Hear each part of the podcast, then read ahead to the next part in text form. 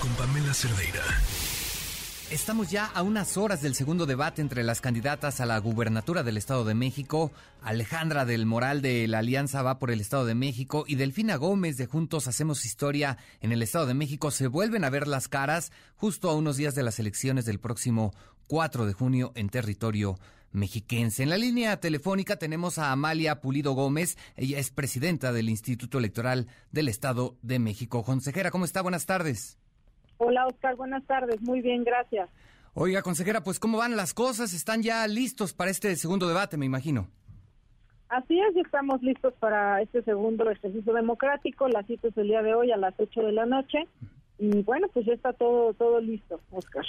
Muy bien, consejera. Pues oiga, más allá de cualquier eh, polémica, para el día de hoy se optó por un formato de moderación activa. ¿En qué consiste? ¿De qué se trata?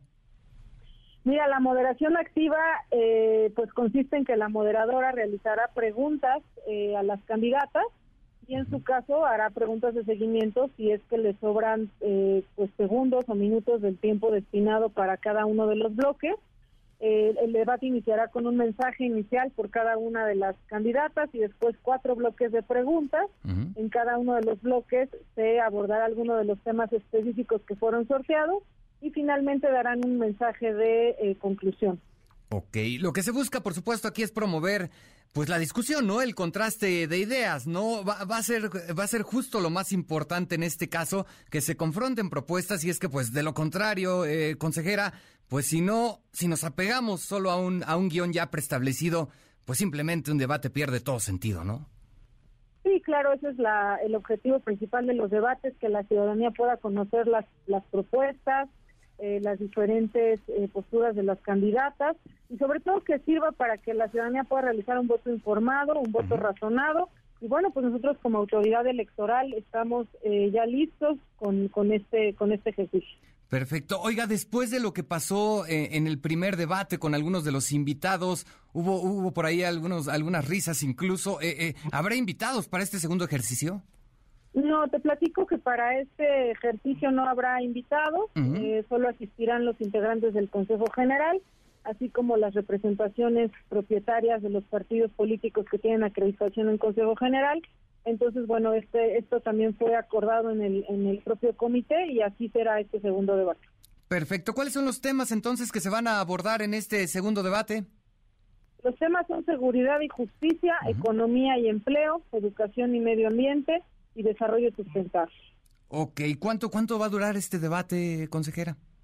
Una hora, al igual que el primer debate, tendrá una duración de una hora, Perfecto. Eh, ahora, veo que va a haber una amplia difusión. ¿Dónde lo podremos seguir? Sí, mira, eh, será transmitido por el Sistema Mexiquense de Medios Públicos. Sin embargo, 25 medios de comunicación, tanto locales como nacionales, van a retransmitir el debate invito a toda la ciudadanía que puedan este, ver las redes sociales del instituto, la, inclusive la propia página de YouTube de nuestro instituto, para que puedan eh, pues observar este, este ejercicio. Oiga, eh, eh, ustedes como autoridad electoral, ¿cuál es el llamado precisamente para las, las candidatas, consejera?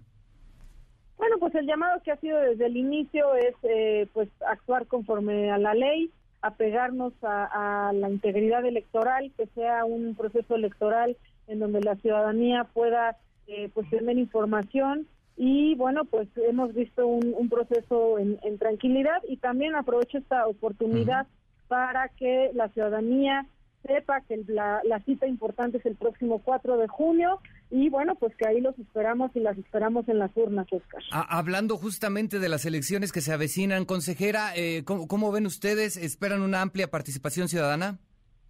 Esperamos que así sea. Nosotros no hacemos estimaciones sobre la participación, solamente eh, pues nos aseguramos de que existan todas las condiciones y dar esa certeza a, los 12.7 millones de mexiquenses para que tengan una casilla cercana y una boleta disponible. Están dadas entonces las condiciones para tener una elección segura.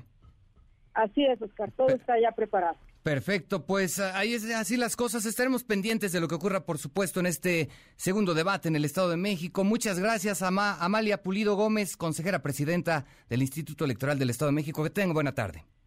Gracias a ti, Oscar. Muchos saludos. Noticias MBS con Pamela Cerdeira.